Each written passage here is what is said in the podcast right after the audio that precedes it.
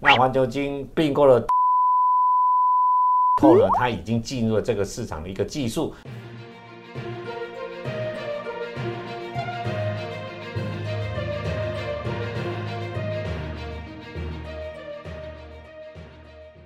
如果你是第一次收看本节目的观众朋友们，一定要帮我们订阅跟开启小铃铛，这样才不会错过我们新影片上传的通知哦。欢迎收看 Smart 金融库，一起去投资，我是子宁。如果你是第一次收看本节目的观众朋友，请先帮我按下订阅跟开启小铃铛哦。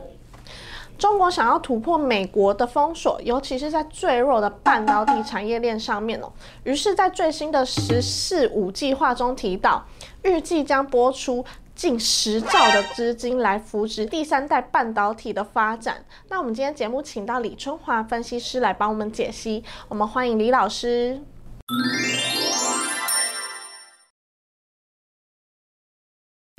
Hello，李老师你好。哎，子林好，各位观众朋友大家好。那中国红潮来袭，从过去的资本拼购到现在的产业研发，最近有了什么计划来打造未来半导体的国家队呢？啊，是的，其实我们知道哈，中美贸易的摩擦哈，从贸易战，然后科技战哦，现在可能要金融战了哈。那整个整个半导体的产业来讲的话，我们台湾当然领先大陆非常的多。从去年来讲，华为的事件开始来讲，中国大陆体会到。他们过去来讲啊，只跟美国买啦，只跟台湾买，他们都，而且美国都愿意卖给他们，都没有什么警戒心。啊，突然发现呢，川普开始觉得说中国已经开启科技力量的崛起了，就发现就不对了，所以开始在从这以细基为主，就是以细晶圆为主的半导体，我们讲的第二代半导体开始在卡关。那中国大陆这样不对啦，那未来我要怎么发展什么啊？都想着啊，第三代半导体，因为所谓第三代半导体未来就是五 G 啦、电动车啦一些必。必备的一些半导体的零组件需要用的哈，所以说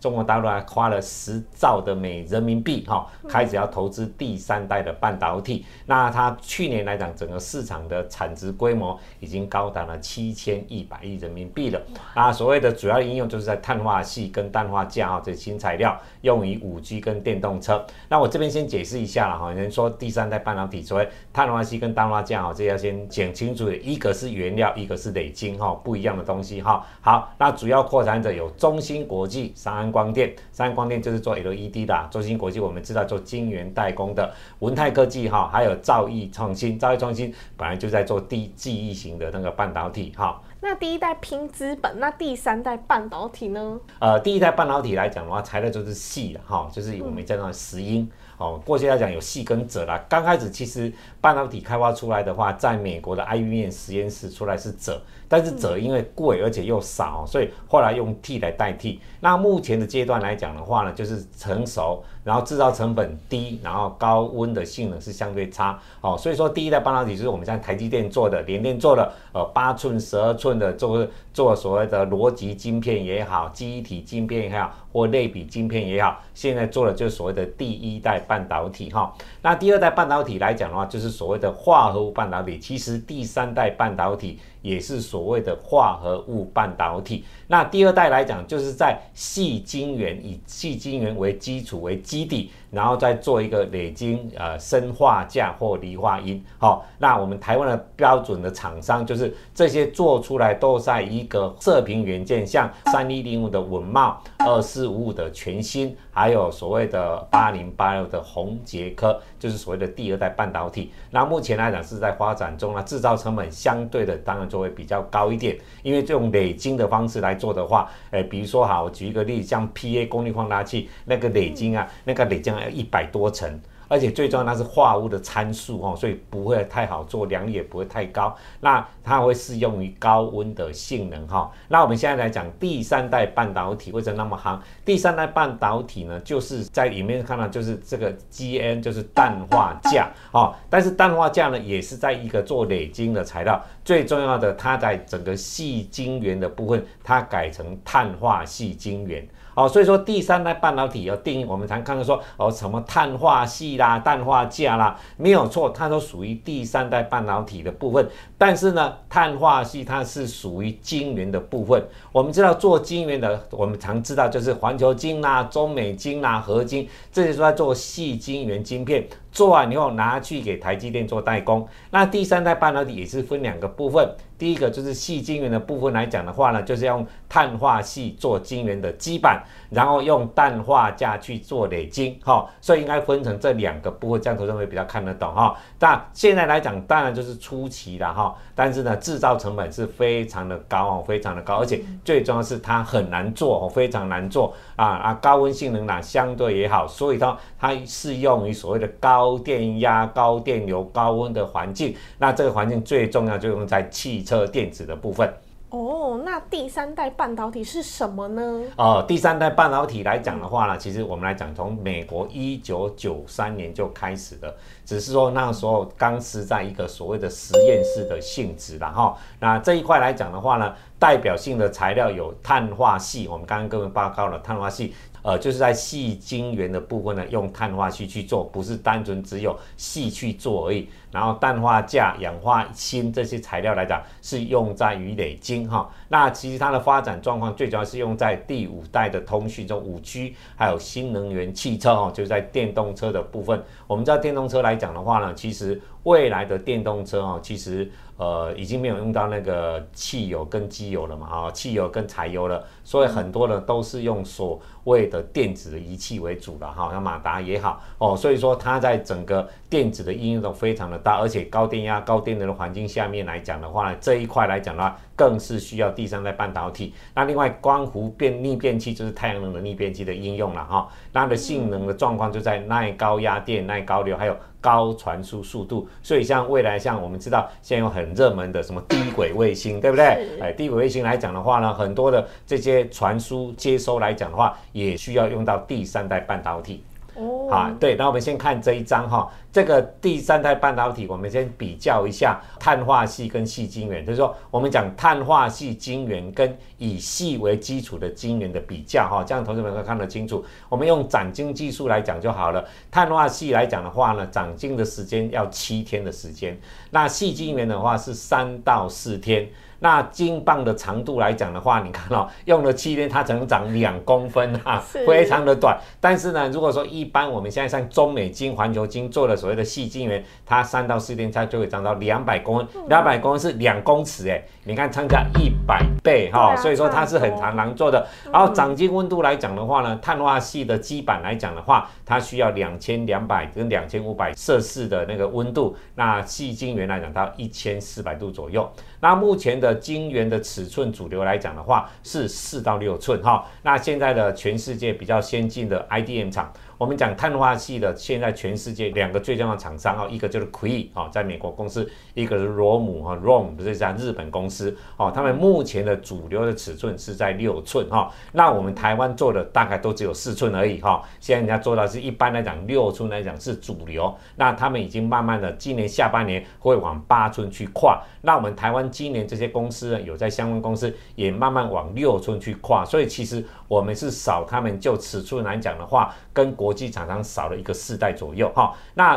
晶圆来讲，以细晶圆的尺寸来量产的最大，目前大家知道十二寸晶圆嘛，就是大家都十二寸晶圆是一个比较先进制程在做的。那晶圆价格来讲，我们以美元来计的话，六寸来讲卖一片三千块美金哦，这是碳化系的部分。那如果是细晶圆呢，一片一百块美金。你看参加多少？参加三十倍，是，好，是快三十倍的价差，哈，所以说这块技术来讲呢，为什么它真的展金的能力啊，当然展金的整个状况相对的难呐。那中国大陆为什么能够往这一块来讲？因为其实就长金这一块来讲，是一个最基础的科学，哈，就比如说呃物理化学的科学为主的，哈，所以说中国大陆它为什么能够往这一块走的话，最重要是我这一块来讲，我不用设备被。美国去看去前置啦，就是说我不会因为像我们知道要做深紫外光嘛，你要在差不多十六纳米以下的话，都要用到深紫外光这些机器。那 S 摩尔是荷兰公司，问题是美国不让它卖给中国大陆嘛，所以说它在细机这一块第一代半导体来讲，它要技术长进了，它就有受限，所以它为什么只能用第三代去超车？因为第三代半导体的这个过程来讲的话，我不用那么多的精密的机器，像台积电买。买一台呃要一亿多的呃 S 摩尔的这种呃这个机器去做呢？我只要最重要是我在物理这边在累积这一块来讲的话呢。在整个化学的基础的化学来讲，我做的够强的时候呢，我就可以在这一块来讲，我就会超车，把第一代半导体所需的东西，我用第三代半导体我去超越它。所以为什么中国大陆可以花十兆人民币去操作这一块的市场的原因也在这里哈。哦，那全球半导体竞赛开跑，台湾厂商的未来在哪里呢？是的，那我们台湾厂商呢，其实最重要的哈，以整个集团来分了哈，其实最重要有三个集团。一个就是台积电哈，台积电其实在这一块来讲已经发展了蛮久的时间哦，所以现在来讲的话，它在这一块的耐伏特的部分，它已经扩展到一百五十伏特到六百五十伏特的部分，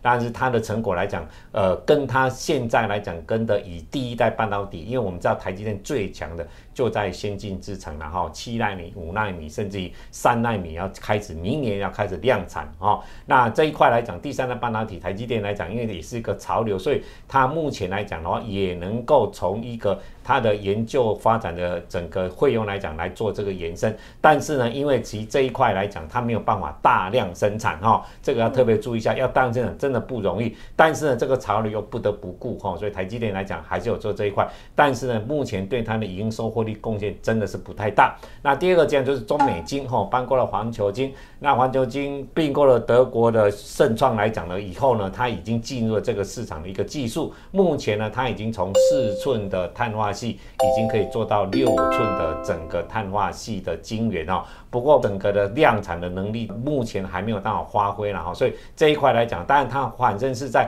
全台湾来讲，算在碳化系基板这一块来讲发展最好的公司。那另外就是汉明集团，我们讲汉明集团就是两家公司，一个是嘉金，一个是汉磊。那这一波来讲，其实这两档股股票来讲的话，走势也相当的凌厉。那他们汉明集团从十年前就开始的布局哈，只是说在这十年过程当中，公司来讲，因为很多产业的技术也好，市场也好，没有很成熟，所以说这几年来，最多加金也只有小赚都不到一块钱。那汉磊呢，几乎也是连亏了快十年哈。今年才开始转亏为盈，但是股价已经走到一百块了哈，所以说你可以看得出来这个第三代半导体的威力又在哪边。那我们看一下台湾第三代半导体的台厂的所有的一些比较详细的资料，这里面来讲分成几个集团，一个就是刚刚讲台积电集团，台积电跟世界先进来讲的话，就是算一个集团嘛，哦，他们来讲的话已经进入了所谓的整个的半导体的呃第三代半导体的一些新的一个技术的研发。另外一个就是环球晶的集团就。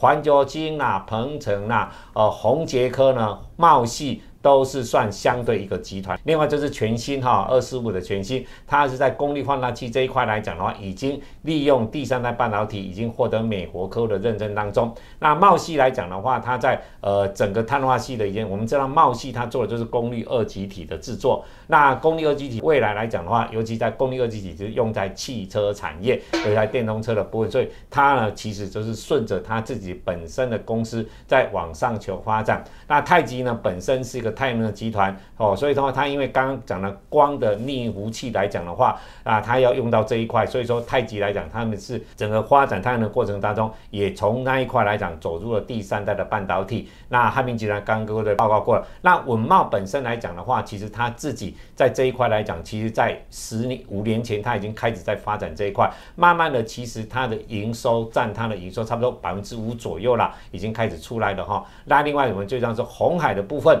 红海来讲买了万宏的六寸厂，它着眼的就是在第三代半导体的部分。我们台湾的这些上市贵公司来讲的话，在第三代半导体的目前的一个进度的情况，跟各位投资者做一下报告。嗯，那最后请老师帮我们总结一下未来需要注意些什么吧。是的，第三代半导体绝对是未来的主流哈，但伴随着五 G 哈，伴随着电动车哈，它的应用会越来越广哈。那其实第三代半导体最重要就是特斯拉，它其实是。率先采用，因为采用以后，他发现不管是在耐高电流、高电压，甚至于电池的延长性都非常的好哦，所以这一块来讲呢，慢慢受大家的瞩目的应用。因为台湾过去来讲，我们着重的是在制造的技术，你也可能看得出来，就基础科学来讲的话，都没有太多的在琢磨。所以，我们台湾在发展这一块来讲，就人才方面呢，是有一个非常大的一个瓶颈了哈。那这里来讲，我们当然要投资这一块，要看投信有没有持续做布。布局。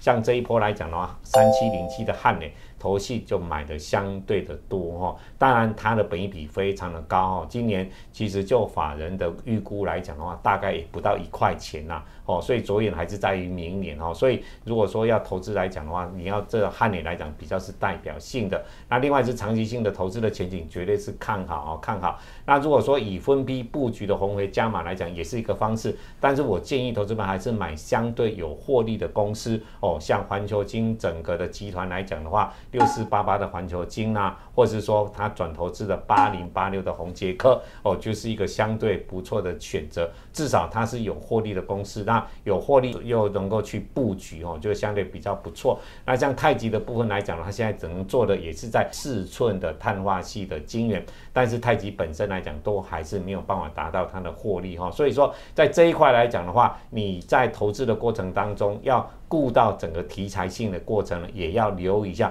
公司的基本的获利，这样子的话会相对会比较好一点。嗯，那台积电涨价潮在未来势必也会再发生哦。如果不想要受限于别人的话，就要自己会研发，在未来市场才能有领先性哦。那谢谢老师今天的分享，谢谢。谢谢。如果你们喜欢我们的节目，请帮我们按赞、订阅跟分享哦。Smart 金融库一起去投资，我们下次见，拜拜。拜拜。